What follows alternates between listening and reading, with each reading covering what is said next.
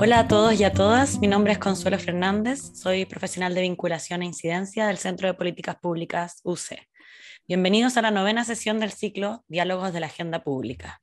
En esta oportunidad vamos a conversar con Fernando Arancibia Collao, de la Facultad de Filosofía UC, y Ernesto San Martín, de la Facultad de Matemáticas UC, ambos autores de la publicación El valor de la privacidad en el combate al COVID-19 en Chile, análisis de las tecnologías de trazabilidad, publicado por el Centro de Políticas Públicas UC en la serie Temas de la Agenda Pública. Fernando, Ernesto, muchas gracias por estar aquí hoy. Muchas gracias por la invitación. Gracias a ustedes. En su documento ustedes mencionan varios ejemplos de herramientas de trazabilidad para frenar la propagación del COVID-19. Las aplicaciones WeChat y Alipay, que son originalmente plataformas de pago y que están siendo utilizadas para el combate de esta pandemia, o bien aplicaciones como Trace Together de Singapur, Aroya Setu de India, NHSX de Oxford o COVID Safe de la Universidad de Washington. ¿Cómo han funcionado estas aplicaciones? ¿Han sido útiles en el combate al COVID-19? ¿Y cuáles creen ustedes que son los, los, elementos clave para que las personas acepten y confíen en estas tecnologías de trazabilidad? Ya, bueno, en primer lugar, eh, muchas gracias por, por la invitación. Eh, a propósito de la pregunta que, que, tú haces, Consuelo, la verdad es que hay que, hay que concluir que la, la, ver, los resultados de estas aplicaciones han sido dispares, ¿ya? Y ahí en el, en el documento nosotros damos algunas, algunas cifras, ¿ya? Una de ellas es que para que sea útil, el, la, la, la, aplicación tiene que tener un, un, uso, un umbral de uso de un 50 un 70%, ¿ya? ¿Y qué es lo que pasa en la gran mayoría de estas aplicaciones? Que, por ejemplo, eh, el 20% de la población de Singapur, ha descargado la aplicación Together. Solo descargar, no necesariamente utilizar, ¿ya? ¿Por qué? Porque solamente un 16% la utiliza, ¿ya? Eh, en el caso de Australia, por ejemplo, la aplicación de eh, COVID Safe solamente tiene una descarga del 4%. ¿ya? Y esto, por supuesto, que afecta la eh, utilidad de la aplicación. Ahora bien, esos son los casos de, podríamos decir, eh, menos favorables a, a, eh, a, la, a la, al uso de estas eh, aplicaciones. Hay otras aplicaciones, como por ejemplo la, de, la del Reino Unido, la, en, la del National Health Service, ¿ya? Que se desarrolló en conjunto con la Universidad de Oxford, que sí tiene un, un, un, un porcentaje de descarga del 50%. ¿ya? Eh, y además, los, los, datos más recientes dicen que, eh, bueno, ha habido más de 25 millones de descargas, ¿ya? que ha tenido más de 2,5 eh, millones de alertas, ¿ya? Y que, y que por lo mismo los, las autoridades consideran que ha sido un éxito. ¿ya? Ahora bien, el problema de esta, de esta y, y de hecho la consideran como una aplicación, eh, como, como un eje importante de la estrategia contra el COVID-19 en el Reino Unido. El problema es que esta aplicación ha tenido eh, varias polémicas. Una de las más recientes es la que indica que eh, muchas personas recibieron una orden de la aplicación de aislarse de manera preventiva sin haber tenido, eh, sin haber sido eh, eh, un contacto estrecho. ¿ya? Entonces, por lo, entonces la, la, la, la, aplicación también ha sido bastante criticada. Y además están las críticas relativas al hecho de que de, de, la privacidad, que es el foco del artículo y también uno de los principales problemas de todas estas aplicaciones. ¿ya? De hecho, la, aplicación del, de del National Health Service ¿ya? es eh, centralizada. ¿ya? ¿Qué quiere decir esto? Que almacena todos los datos en una nube, ¿ya? que están disponibles, por supuesto, para, eh, para el gobierno. Y eso implica de algún modo también problemas a la privacidad importantes. Perfecto. Y ahí, teniendo en cuenta esta experiencia y la investigación que ustedes realizaron, si se quisiera implementar una tecnología de trazabilidad de este tipo en nuestro país, ¿qué deberían tener en cuenta las autoridades o los tomadores de decisión?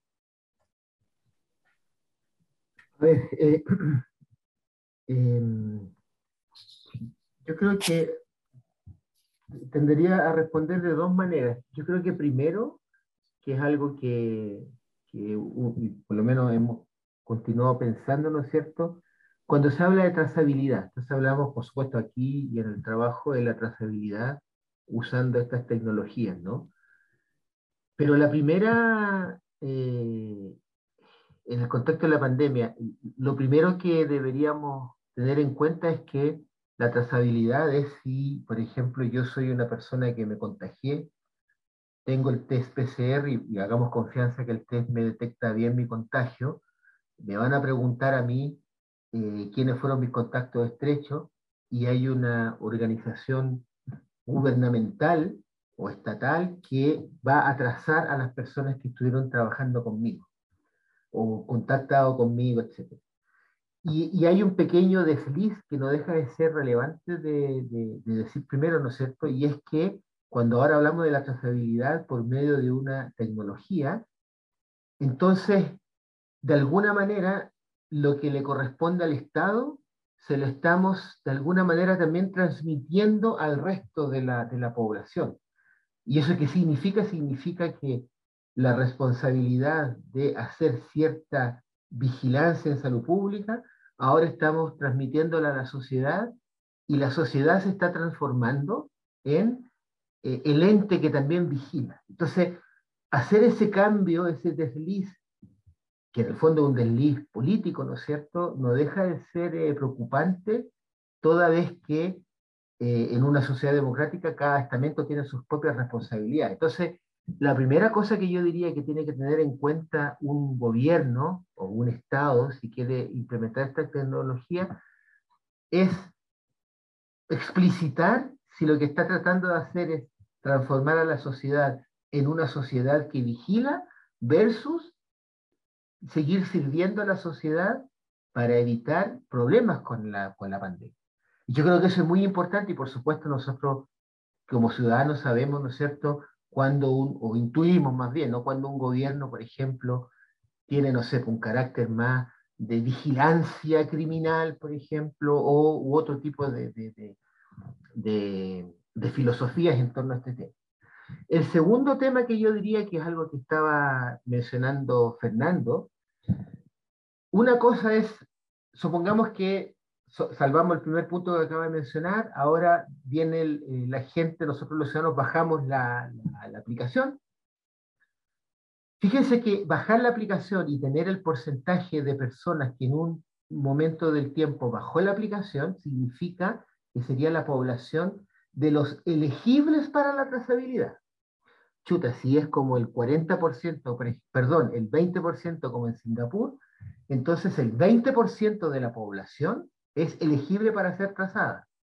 Pero ahora está el asunto de consentir o no de que mis datos suban a la nube, y entonces puede que yo tenga a lo mejor el 60% de ese 20% que consintió, y en consecuencia voy a tener el 12% de la población completa que yo estoy trazando. Y no hay metodología estadística que me permita imputar el resto de la información para que esa información sea menos, menos incierta, de manera de poder eh, tener una, una suerte como de política pública para poder evitar, ¿no es cierto?, que la pandemia se, se desate, por decirlo de alguna manera. Entonces, una de las cosas que se habla poco y que es importante enfatizar es que cuando nosotros le pedimos a los ciudadanos y a las ciudadanas que consientan o no, nosotros tenemos que tener en cuenta la tasa de la gente que no consintió y la tasa de los elegibles para que consientan o no. Y más grandes son esas tasas, menos certeros son los resultados que tenemos y en consecuencia menos claras son las recomendaciones que le podríamos dar a los tomadores de decisiones, en este caso de salud pública, en relación a esa información. Y eso yo creo que hay que hay que transparentar en, en, lo que, en lo que la gente hace en términos cuantitativos. No por ser cuantitativo exacto. Yo creo que eso serían para mí por lo menos las dos cosas que sería bueno, pucha, no olvidar. Digamos. Perfecto. Y además de estas consideraciones, al concluir el documento, ustedes destacan que habrían dos requerimientos éticos que se deben cumplir al momento de aplicar metodologías de, trazabilidad como esta, ¿cierto? Primero, una promesa de mantener la confidencialidad de estos datos y luego asegurar que los derechos de las personas que se han puesto bajo excepción se restauren una vez que finalice el estado de emergencia. ¿Cómo podemos fiscalizar que se cumplan estas dos promesas?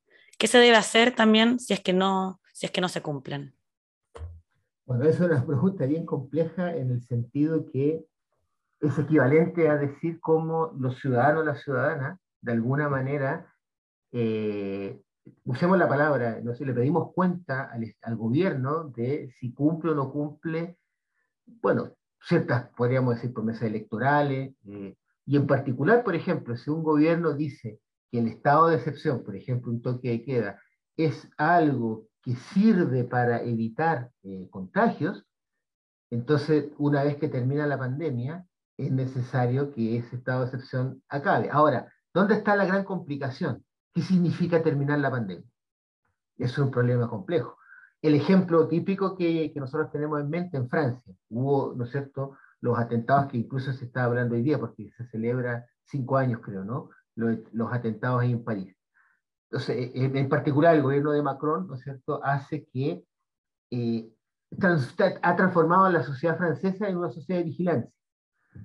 Y hay, y hay varias, por ejemplo, eh, libertades que, bueno, que, se han visto reducidas. ¿Cuándo termina el peligro del terrorismo? Ese es el gran problema. Entonces, es fácil identificar el inicio de la emergencia, es muy difícil identificar el final de la emergencia. Entonces, ¿cómo lo podemos fiscalizar? Yo creo que simplemente es una, es, una pregunta política y simplemente necesitamos que hayan otros estamentos de la sociedad civil que se ha organizado políticamente y no solamente como movimiento social para que eh, eh, eh, funcione, digamos, el, debate político, si no, no, no hay caso. Otra cosa también que a mí me llama mucho la atención, que no ha llamado mucho la atención y hemos discutido con, con Fernando, incluso en nuestros cursos, ¿no es cierto?, es el asunto de qué significa que nosotros queramos evitar que los datos personales queden en la nube y queden eh, de alguna manera como en el ámbito público. Y, reflexionando yo aquí hago algunas acotaciones simplemente como preguntas. Por ejemplo, yo pensaba y decía, a ver, yo soy un investigador de la universidad como Fernando y nosotros tenemos fondos públicos para hacer investigación. Fondos públicos para hacer investigación. Pero también yo podría hacerlo, muchos colegas eh, lo hacen, dice, pero yo investigo lo que a mí, eh, lo que yo quiero es una cosa particular, es una cosa personal, es una cosa privada. Y entonces yo decía, claro, si lo pienso así, ¿qué significa privado en este contexto? ¿Qué significa público? Y alguien me puede decir, no, pero es público porque son fondos públicos y los fondos, el, el, el, el desglose de cómo se, se, se, administra el erario, ¿no es cierto?, está en, en Internet. Anda ahí al Ministerio de Hacienda o anda las discusiones del Parlamento y tú vas a poder bajar el erario. Entonces, fíjense, estamos diciendo que el espacio público, que es un espacio político, lo hemos equiparado a que haya un documento o un video o una app en la Internet. Y entonces, hemos, eh, entonces mi pregunta es, estamos haciendo un cambio de qué entendemos por lo público y solamente lo hemos o lo estamos cada vez más configurando es la nube, es la Internet. Cuando alguien me dice después, mis datos van a quedar en, lo público, y yo eh, eh, pensando hoy día también, y lo hemos discutido otras veces con Fernando, yo digo, pero ¿por qué tengo que cuidar que mis datos queden en lo público? Cuando yo digo eso, es como si lo público estuviera privado de mí. Porque mis datos, mis costumbres que yo quiero mantener eh, en la oscuridad de mi hogar, como decía Nare, son míos nomás. Y, y, y, entonces tengo la impresión que estamos como eh, eh, eh, traicionando los conceptos, porque se supone que lo privado es, es estar privado de la libertad política que tenemos en el espacio público. Entonces, yo digo, es, una, es solamente una, una, especulación. Creo que en lugar de decir que tenemos que cuidar la privacidad de los datos, lo que tenemos que decir es, tenemos que cuidar que que lo público se llene de las privacidades de, lo, de, lo, de, lo, de cada uno de nosotros, no porque nosotros seamos los únicos importantes, sino que tenemos que cuidar el espacio público. Y el espacio público se alimenta ¿no es cierto?, del debate democrático, donde cada uno de nosotros intenta participar con intereses legítimos, eh, pero no con las cosas privadas que yo quiero hacer. Entonces, la pregunta sería, cuando alguien quiere que ciertos datos privados aparezcan en lo público, yo creo que la pregunta que, que yo me di hoy día es, ¿qué es lo que está intentando alguien hacer cuando hace eso? ¿Qué, quiere, qué, qué, qué, qué, qué debate público quiere forzar por una vía o por la otra? Yo creo que por ahí va la cosa, no es tanto cuidarme, cuidarme a mí en tanto solo a mí, o en tanto a cada uno de ustedes. Pero eso. Perfecto, muchas gracias. Y ya para ir terminando, eh, también al concluir su artículo, ustedes hacen una serie de recomendaciones para autoridades o tomadores de decisión, que son los responsables o serán quizás quienes liderarían la aplicación de estas medidas de trazabilidad. Además de estas recomendaciones, ¿cuáles podrían ser recomendaciones para los y las usuarias de, estas, de estos mecanismos de trazabilidad? A ver, en ese punto yo creo que es importante eh, recordar cuáles son las, las, eh, recomendaciones que nosotros hacemos a las autoridades en el texto. ¿ya? ¿Por qué? Porque eso nos va a dar algunas indicaciones de cómo debería o cuál, en qué se debería fijar también la ciudadanía. Entonces, nosotros dividimos estas recomendaciones en, tres niveles. ¿ya? En un primer nivel vinculado a la utilidad de la aplicación, en un segundo nivel vinculado a la viabilidad política de implementar una tecnología de este tipo y en un tercer nivel un análisis deontológico y ético respecto de eh, las implicancias de la tecnología eh, para los derechos de las personas. ¿ya? Entonces, en, el primer, en el primer nivel, ¿ya? Eh, eh, las autoridades y por supuesto también la ciudadanía fiscalizando a la autoridad, eh, tiene que evaluar si es una, una aplicación útil, una aplicación que, que, va, que va a permitir disminuir los casos, ¿ya? Y en consecuencia también la hospitalización y la muerte, etc. ¿ya? porque claro, podría ser simplemente, en el peor de los casos, una aplicación que se utilizara simplemente para recoger los datos. ¿ya? O sea, en el fondo es una aplicación deliberadamente inútil, pero con otros, con otros fines. Entonces, en ese sentido, la, la, ciudadanía también tiene que estar muy, eh, tiene que estar muy eh, alerta respecto de eso. ¿ya? Eh, primero, si es útil. Y finalmente, en este mismo nivel, si es proporcional, es decir, si efectivamente vamos a, a o sea, es útil, pero quizás es útil a un nivel desproporcionado, es decir, que va a implicar una serie de eh, costos innecesarios, eh, económicos, eh, políticos y éticos. ¿ya? En, en, un segundo nivel de análisis está el tema de la viabilidad política. ¿ya? Y aquí damos fundamentalmente tres, planteamos tres preguntas. Si existe una legislación robusta, completa y adecuada aplicable a, a estas tecnologías, si existe un Estado de Derecho funcional y si existe estabilidad política. ¿ya? Entonces, en ese sentido, la ciudadanía nuevamente también tendría que, no solamente la autoridad, sino que también la ciudadanía fiscalizando la autoridad debería tener eh, muy presente todos estos factores. ¿ya? Eh, y en tercer nivel, en, tercer nivel están las restricciones deontológicas o eh, las restricciones morales en sentido amplio, ¿ya? Si es una aplicación voluntaria, si es una aplicación transitoria, si son almacenados los datos de manera anónima, si puede el usuario disponer de sus datos, etcétera, etcétera. Y todo eso, creo yo, también constituye un eh, constituyen criterios para que la ciudadanía fiscalice el quehacer de la autoridad. ¿ya? ¿Por qué? Fundamentalmente porque el problema de la privacidad que está aquí eh, en juego eh, es un problema del que me parece no estamos lo suficientemente, no tenemos la, suficientemente, la suficiente conciencia de lo que implica o de los riesgos que implica. ¿ya?